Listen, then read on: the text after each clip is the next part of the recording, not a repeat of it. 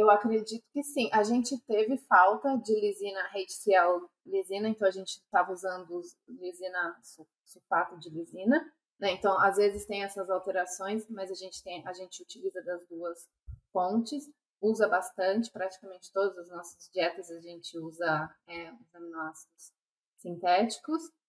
E é, mas é, a gente teve esse problema no começo do ano, tanto que tivemos que mudar dieta três vezes em um mês por causa dessa da, da lisina sintética. Mas sim, a gente faz uso sim, e é normal pra gente. Lisina, usa também um pouquinho de treonina, triptofano, isoleucina, a gente usa esses aminoácidos sintéticos, fazem parte da nossa formulação, sim.